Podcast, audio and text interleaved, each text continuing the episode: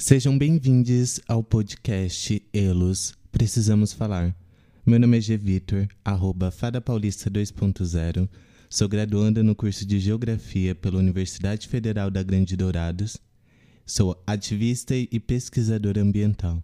Meu nome é Gisele Lemarchal, arroba gisele.lemarchal, graduanda de licenciatura em Artes Cênicas pela Universidade Federal da Grande Dourados, artista cênica e pesquisadora corporal. Este projeto foi contemplado pelo edital emergencial da Lei Aldir Blanc, na cidade de Dourados, Mato Grosso do Sul. As captações de áudio deste podcast estão sendo gravadas no Casulo, Espaço de Cultura e Arte, aqui na cidade de Dourados, no Mato Grosso do Sul, seguindo todas as recomendações de segurança de acordo com a OMS, Organização Mundial de Saúde. Um bom podcast a todos. Bom, esse tema é um tema bastante complexo, né, Gê? Muito, muito. A gente pensa muito sobre é, empregabilidade, né? Empregabilidade trans-travesti é um assunto muito profundo e que a gente pode entrar em várias camadas é, de violência física, psicológica, de transfobia o tempo todo.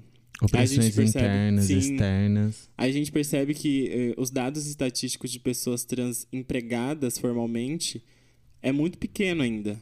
A gente percebe também que, assim, eh, existe uma demanda de empresas que, que proporcionam esse, eh, essas vagas para pessoas trans, mas ainda é um número muito pouco, né? E se a gente pensar também que esse mercado de trabalho formal não está preparado para receber essas pessoas dentro das empresas, que esses espaços também não estão preparados para receber essas pessoas da forma adequada, com respeito, com empatia.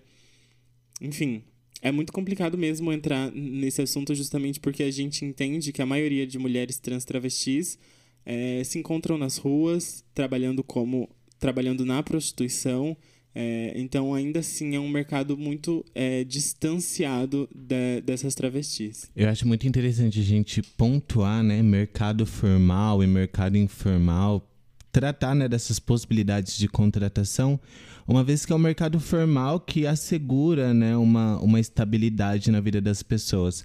É a famosa CLT, a carteira assinada, os processos seletivos, né, os concursos públicos e, e todas essas questões que seriam ali necessárias, ferramentas, políticas para que pudessem de fato é, trazer essa estabilidade na vida de pessoas trans, elas não existem, né? Ou elas ainda são muito pequenas, é, ocupando espaços ainda invisibilizados, como a gente vai discutir ainda, né? Estamos no segundo episódio do podcast, mas eu acho muito interessante a gente trazer já esse tema de empregabilidade, porque é algo que atravessa questões como vida, simplesmente. O fato da gente precisar se alimentar, o fato de precisarmos conseguir comprar nossas coisas, né? É, e também de construir a nossa vida. Eu acho que quando a gente fala de empregabilidade, a gente pensa em expectativas de vida, a gente pensa Total. em expectativas de poder propor uma qualidade de vida a nós, aos nossos e às nossas filhas, companheiras, companheiros, ou não, ou os nossos e as nossas pets também, como é no meu caso. Então a gente precisa de trabalho e a gente enfrenta, né, milhões e milhões de pessoas desempregadas no nosso país, mas essa situação que a gente passa de exclusão no mercado não vem só dessa situação, dessa alta de, de desempregos que vem se estendendo durante esses últimos governos, mas é algo histórico, né? As pessoas trans, elas já. no- ela- elas sempre vêm sendo marginalizadas das questões de empregabilidade. Exatamente. Aí a gente pensa em todas essas questões de empregabilidade, a gente também percebe que falta oportunidade para essas pessoas e que muitas de nós, infelizmente, acabam não tendo a opção de trabalhar é, e, enfim, entram na prostituição, assim como é um trabalho digno como qualquer outro, essa não é a questão, mas eu digo que é, muitas enfrentam é, uma realidade muito cruel nas ruas, entende? Muitas morrem, muitas são assediadas, muitas são violentadas, são roubadas, enfim, são questões muito, muito cruciais, assim, pra gente entender é, esse ponto da empregabilidade trans-travesti dentro da nossa sociedade, porque elas acabam ficando muito muito vulneráveis a qualquer tipo de situação nas ruas, entende? E aí a gente percebe o quanto é, todas essas questões estão ligadas à marginalização de corpos trans, trans travestis. É muito comum a gente perceber é, nas ruas, assim, andando no dia a dia, aí a gente vai no mercado, a gente vai numa loja, vai em algum lugar, e aí a gente não percebe essas pessoas andando nas ruas, que é algo normal, assim. Trabalhando durante o dia, né? Exato. Não... A gente não reconhece pessoas trans travestis durante o dia, porque parece que o sistema ele é tão é, crucial para os nossos corpos que os único, a gente tem momentos de aparecer na, na cidade.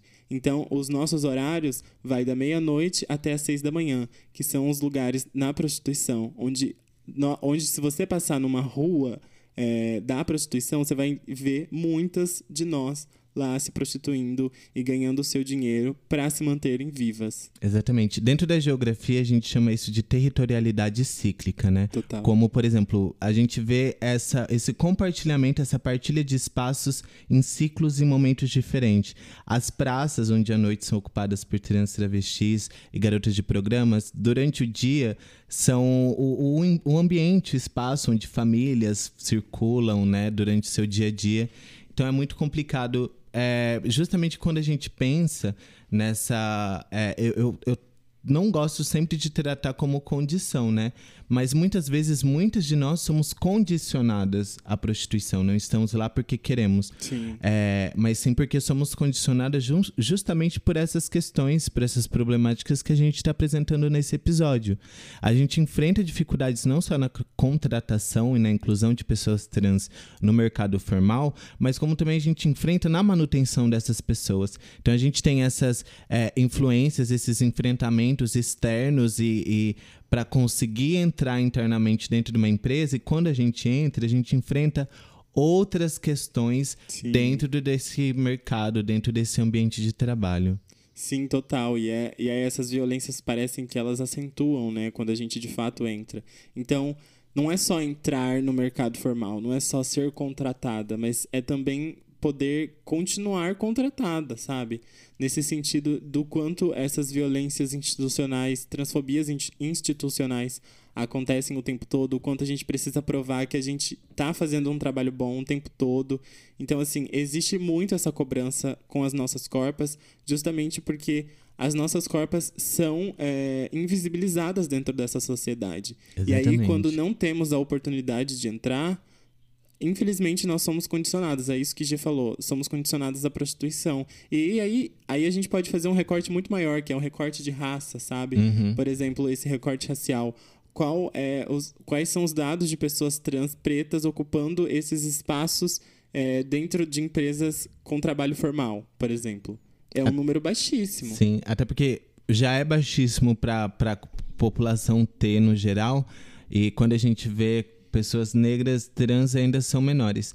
É, uma vez que ainda nessas possibilidades de emprego, de possibilidades de contratação, as pessoas transpassáveis, né, como um, um episódio que a gente vai abordar e dar uma atenção ainda mais a esse termo, a essa questão, mas as pessoas que não que buscam, mas que acabam se enquadrando ou se aproximando a um padrão cisgênero, né? Essas pessoas trans travestis acabam tendo maiores possibilidades de, de emprego. Mas não é que, ai, são cinco empresas te ligando, disputando é. É, a, a, essa vaga. Não, é que as possibilidades quase não existem. As que existem acabam sendo para essas pessoas é, mais passáveis. E, e brancas, né? Exatamente. E na sua maioria brancas. Exatamente. E, a, e aí a gente percebe que essas empresas também elas não estão preparadas para receber essas pessoas.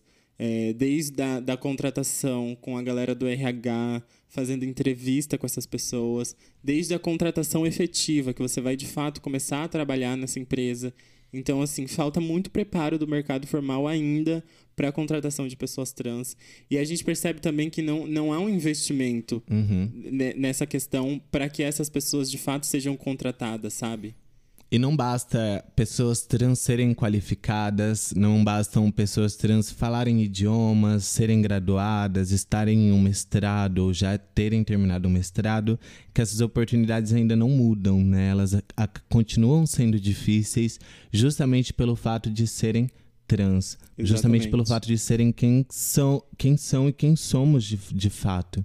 E isso é muito injusto, né? A gente não deveria ser isoladas e marginalizadas de um mercado. É, dentro de tudo isso que a gente está falando, que a gente precisa. Infelizmente, a gente vive numa sociedade capitalista.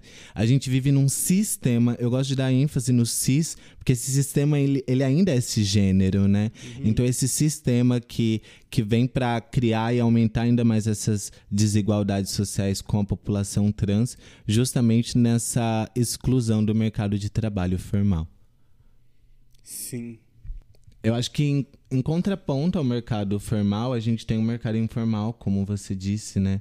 É, a gente não tem só a prostituição, mas existem trans e travestis que precisam de outras formas para se viver. Então, muitas vezes a gente conhece a nossa amiga trans travesti que faz uma arte ou que trabalha com produtos é, naturais, que trabalham com estética, com beleza, que trabalham em outros ramos informais e que precisam ainda mais de atenção também, porque dependem né, dessa sua própria autonomia para sobreviver.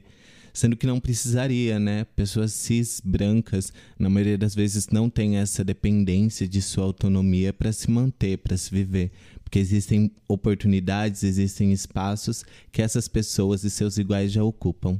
Total. E aí, se a gente for parar para pensar também nesses trabalhos, nessas empresas que oferecem trabalhos formais, é, elas têm uma política de diversidade muito rasa ainda, sabe? Bem falha. É sempre sobre a política de diversidade de incluir pessoas LGBTs, sabe? E nunca pessoas trans. E quando a gente pensa sobre todos esses processos de inclusão dentro dessa, desse trabalho formal é, na sociedade, a gente ainda vai falar sobre o quanto o corpo trans é marginalizado, mesmo fora e mesmo dentro dessas empresas multinacionais, se a gente for parar para pensar nesse sentido, sabe?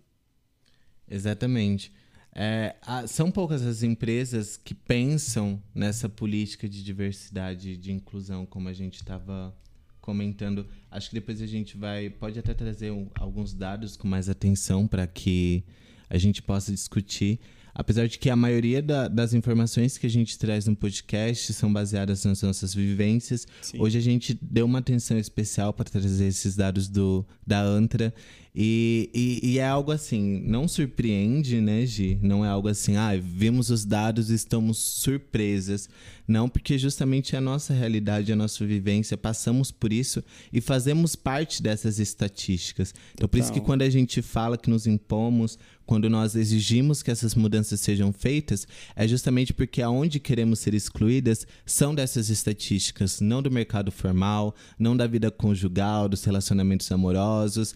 É, queremos ser exclusas, excluídas dessas estatísticas que são mortais, que são é, violentas, que dizem sobre exclusão. Então é disso que não queremos fazer parte, mas para isso precisa-se haver uma, uma, uma abertura do, merc do mercado de trabalho é, formal.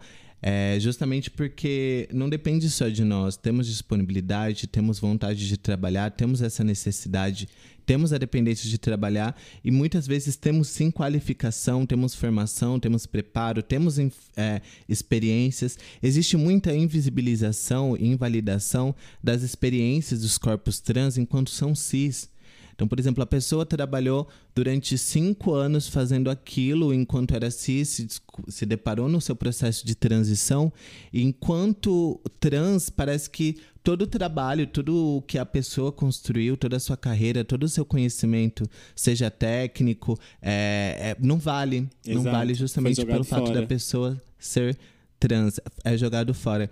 Eu penso nisso porque eu, eu venho de umas outra graduação, eu venho de, de uma vasta experiência com salas de aula, por exemplo, mas hoje, enquanto uma pessoa trans, pode, posso ter o, o, o mestrado, o doutorado e for tentar dar aula numa universidade particular, por exemplo, eu não vou conseguir. A gente vai falar mais para frente e, e, citar um exemplo da Duda Salabert, né, que está dentro da educação e foi demitida justamente por, por mostrar que não é só a inclusão e a contratação e, e a efetivação, mesmo efetivada, mesmo com, com todos os recursos burocráticos, não existe uma segurança para pessoas trans dentro do mercado de trabalho formal. Com certeza, com certeza. E aí a gente pode pensar em vários exemplos, por exemplo, Duda Salambert, que de fato foi efetivada, mas também a realidade de muitas travestis que são negadas uhum. o tempo todo, sabe? Que as portas batem na, nas caras dela é, o tempo todo. Eu, por exemplo, já, já,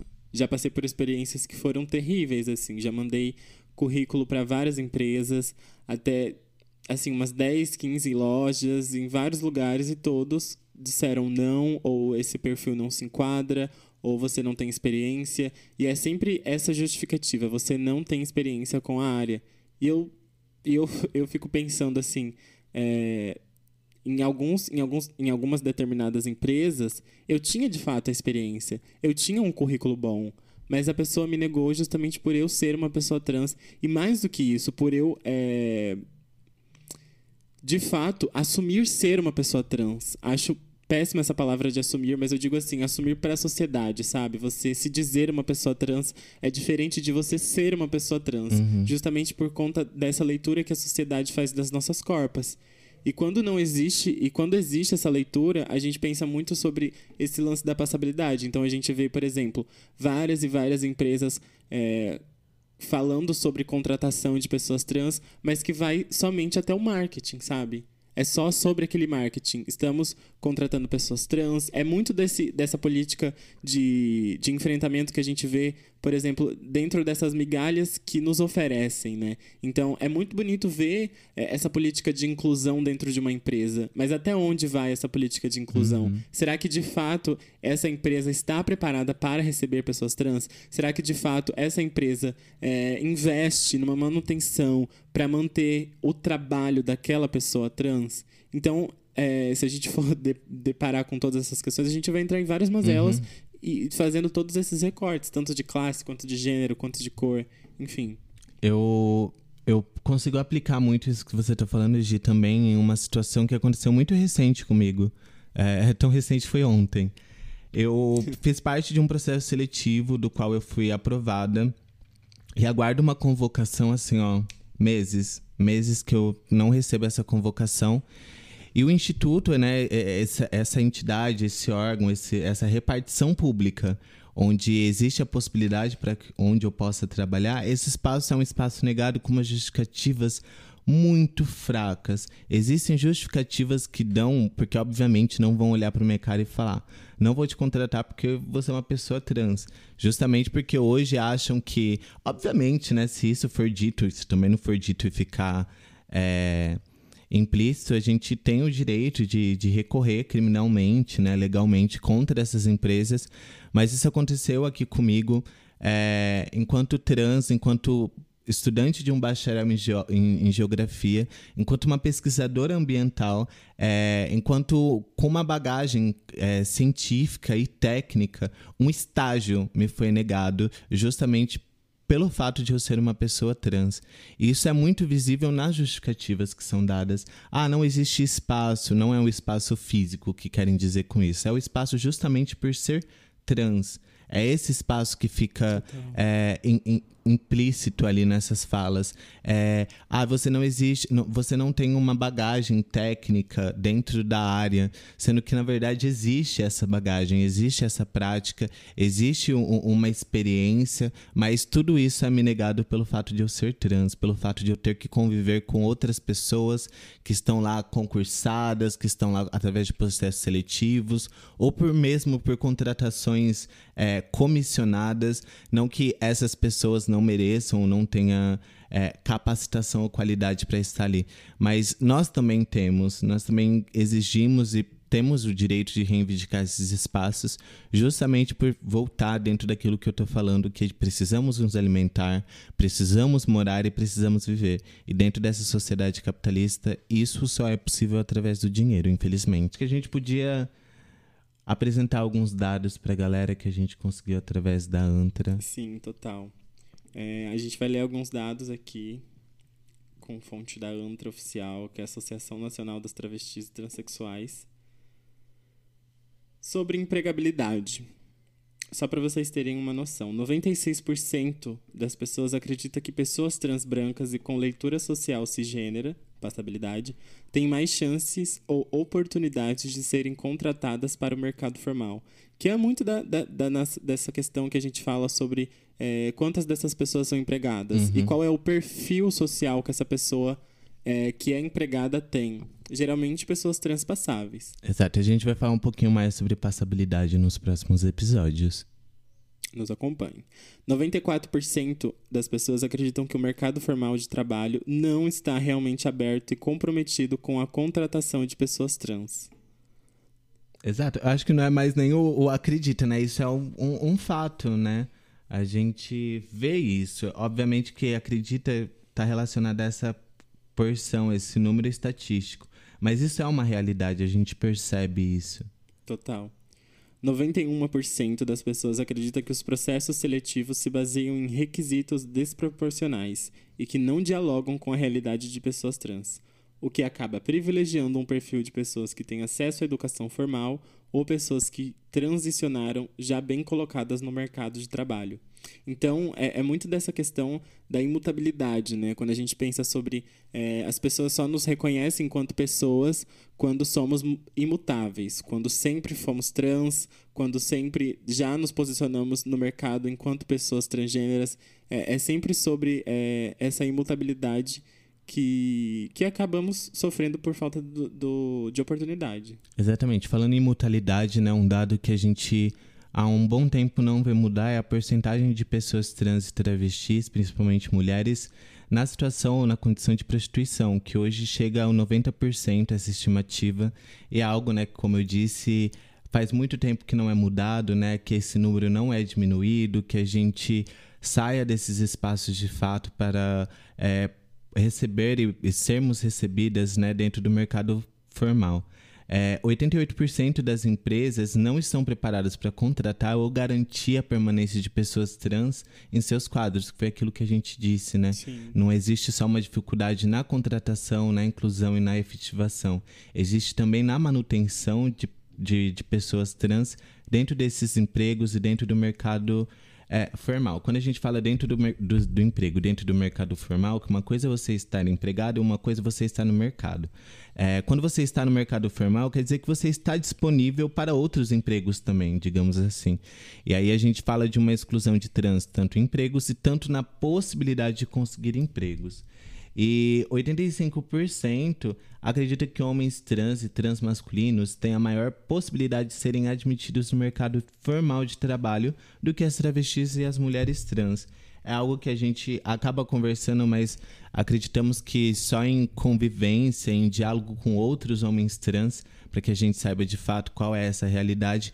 Mas a gente percebe sim que homens trans acabam tendo maiores possibilidades de emprego do que travestis e, e mulheres trans dentro desse mercado formal, visto é, numa pressão a uma, a uma padronização, né, principalmente masculina. Sim. Então você, enquanto homem trans, tem que ser o mais másculo e masculino possível para estar ou para fazer parte de um quadro de uma empresa ou mesmo para disputar um mercado formal. E fazendo esse recorte e fazendo esse recorte racial também, né? Exatamente. Porque a gente percebe o quanto é, existe uma diferença entre um homem trans masculino branco e, e um homem, homem trans masculino preto sabe? Então, existe todo esse recorte também, porque a gente percebe o quanto pessoas pretas ainda não podem acessar o mercado de trabalho. Exatamente. Pessoas trans pretas, menos ainda. Menos ainda. As próprias trans, é, as próprias pessoas pretas cis já enfrentam essa dificuldade, né? Sim. né? É algo que é mais agravante ainda, porque parece que o intuito dessa sociedade, desse sistema, é justamente esse: criar desigualdades, aumentar a injustiça social no nosso país e tornar o, o, os nossos espaços, os nossos ambientes hostis e inapropriados para se ocupar, mas a gente vem com uma, com uma outra verdade para ocupar esses espaços, a gente vem com as nossas vivências, a gente vem com as nossas lutas, a gente vem com o nosso fortalecimento entre nós, porque eu acho importante também, a gente fala muito sobre representatividade, também trataremos mais isso, mas a representatividade também está no mercado de trabalho. Você Sim. olhar e ver uma psicóloga, um psicólogo negro, trans, é, e poder se enxergar naquele espaço, ver advogadas, advogados, médicos, entre outras é, é, profissões, artistas, geógrafos, geógrafas, todas as profissões, tudo que existe dentro do mercado formal, é, que a gente possa nos sentirmos representadas e identificadas também. Eu acho esse olhar um olhar muito importante, essa, essa fala que você fez, é, é justamente trazer esse questionamento, porque a gente vem, é, a gente, nesse, nesse movimento do, dos debates raciais, a gente sempre se questiona é, nenhuma pessoa preta nesse espaço, uhum. nenhuma pessoa preta dentro da sala de aula, nenhuma pessoa preta me atendendo dentro desse posto de saúde. Eu acho importante também a gente trazer esse questionamento para questões de pessoas trans. Muito. Quantas pessoas trans tem no seu convívio? Quantas pessoas trans tem dentro da sua sala de aula? Quantas pessoas trans você vê que é uma professora, que é um professor? Quantas pessoas trans tem no postinho de saúde que você vai no, no teu bairro? Quantas pessoas trans tem, trans tem no UPA? Quantas pessoas trans você vê diariamente? Ah, eu vou comprar um, um pão ali na padaria.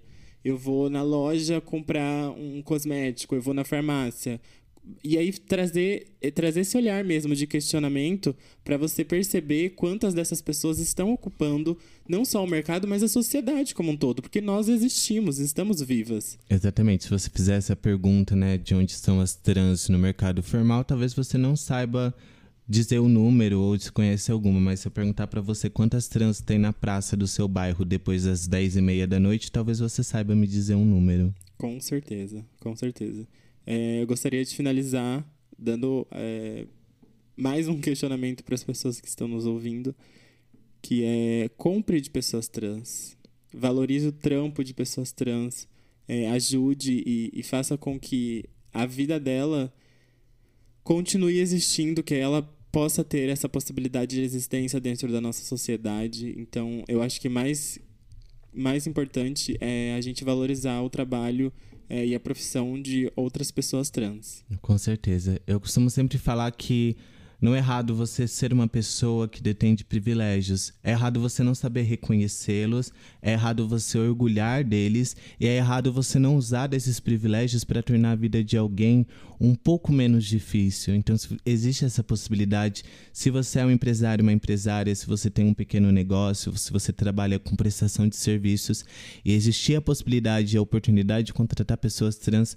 contrate. É uma diferença que você não vai estar tá fazendo só é, socialmente falando, mas é uma diferença para muitas pessoas é, e, e, que seja um exemplo, né, de, da cisgeneridade para a própria cisgeneridade dentro desse, dessa abertura de espaço para contratação e efetivação de pessoas trans no mercado formal. E não abra essa vaga para pessoas trans só pensando no marketing publicitário que você vai ter para sua empresa. Pense de fato que aquela pessoa é, merece estar ali. Aquela vaga também pode ser dela. Então, pense muito sobre esse lance de não ficar só sobre é, esse lado do pink money, do, do vou lucrar, é, trazendo essa, essa máscara de representatividade para minha empresa. Tipo, pense além, sabe?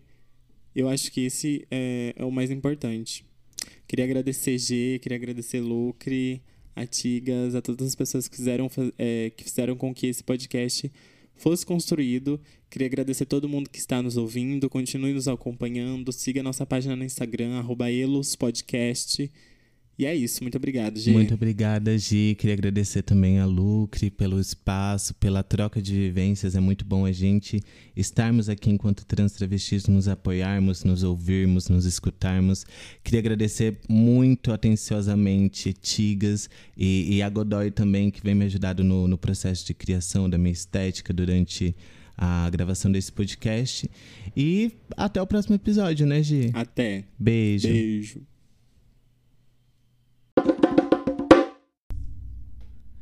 Hoje eu acordei 2h35 da manhã, sem motivo algum, com inúmeros pensamentos autodestrutivos, pensando em que vale tudo isso, nascer, se descobrir, fazer faculdade, trabalhar, casar, ter filhos, morrer. Hoje de manhã houveram duas mortes que de alguma forma me afetaram e me deixaram realmente triste e com medo. Eu tenho medos. Medo do fracasso, talvez todo mundo tenha, eu não sei, eu não sou todo mundo, mas eu tenho. Não é o único medo, é claro, mas é um deles. Enfim, será que tem espaço para mim em algum lugar? Será que um dia eu vou pertencer de algo que mude vidas? Eu não conto muito com isso porque eu costumo ter medo de coisas grandes que mudam vidas. Deve ser ansiedade, mas eu travo. Às vezes só consigo me deitar e sentir tudo me esmagando, bem lentamente, como aqueles vídeos satisfatórios esmagando alguma coisa no Facebook. Me sinto aquelas coisas, mas não sei se é isso que vai me levar ao fracasso ou à morte. Antes eu costumava ter uma relação amigável com a morte.